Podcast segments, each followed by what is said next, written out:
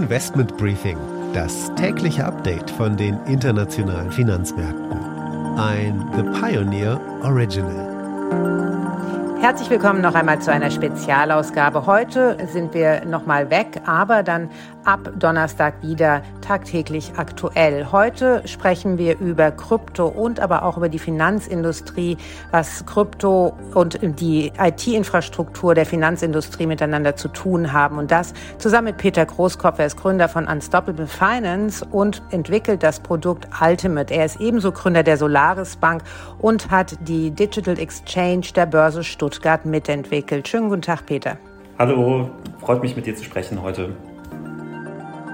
Ja, das freut mich auch total. Wir haben ja viel zu besprechen angesichts der großen Herausforderungen der Finanzindustrie. Vielleicht kannst du uns mal einen Überblick geben, wo denn die deutsche oder auch vielleicht die europäische Finanzindustrie im Sinne der Digitalisierungsstrategie steht.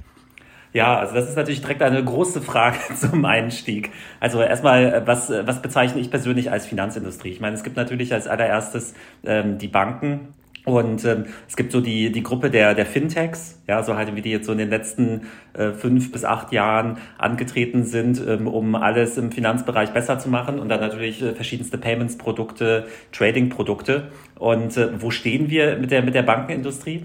Also es ist ja eine anerkannte Erzähltweise, ähm, dass es die Fintechs überhaupt nur gibt, ähm, weil die Banken es nicht geschafft haben, so die sich wandelnden Kundenbedürfnisse zu äh, adaptieren. Ja, also halt irgendwie, dass eine jüngere Zielgruppe ähm, quasi mit äh, Mobiltelefonen und Apps groß geworden ist und äh, dementsprechend digitale Produkte äh, nutzen und äh, gleichzeitig hat man natürlich ähm, halt wie im Bankwesen hat auch einen enormen Konzentrationsprozess gesehen. Also auch wenn es halt in Deutschland noch über 1000 Banken gibt, ich glaube halt irgendwie, dass, ähm, dass da halt, ähm, wenn man jetzt halt wieder eine Bank jetzt heutzutage from the scratch neu bauen würde, dass man da natürlich halt auf anderer Infrastruktur direkt aufsetzen kann, also quasi direkt halt auch ein paar ähm, Ebenen überspringen kann und halt irgendwie auch ganz anders starten kann. Und ich glaube, das ist so das, das Dilemma. Die Banken sind groß, haben halt sehr viel Legacy-Technologie, sind da noch voll im Konsolidierungsprozess drin und gleichzeitig gibt es ähm, Fintech-Unternehmen, also wie zum Beispiel auch die Solaris Bank, die hat ihr Kernbankensystem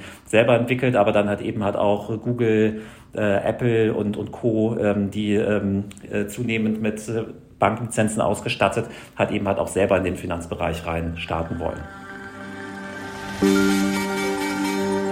Das komplette Gespräch hören Sie als Teil unserer Pionierfamilie. Alle Informationen dazu finden Sie auf unserer Website thepioneer.de. Ich hoffe natürlich, wir hören uns schon bald in aller Ausführlichkeit wieder.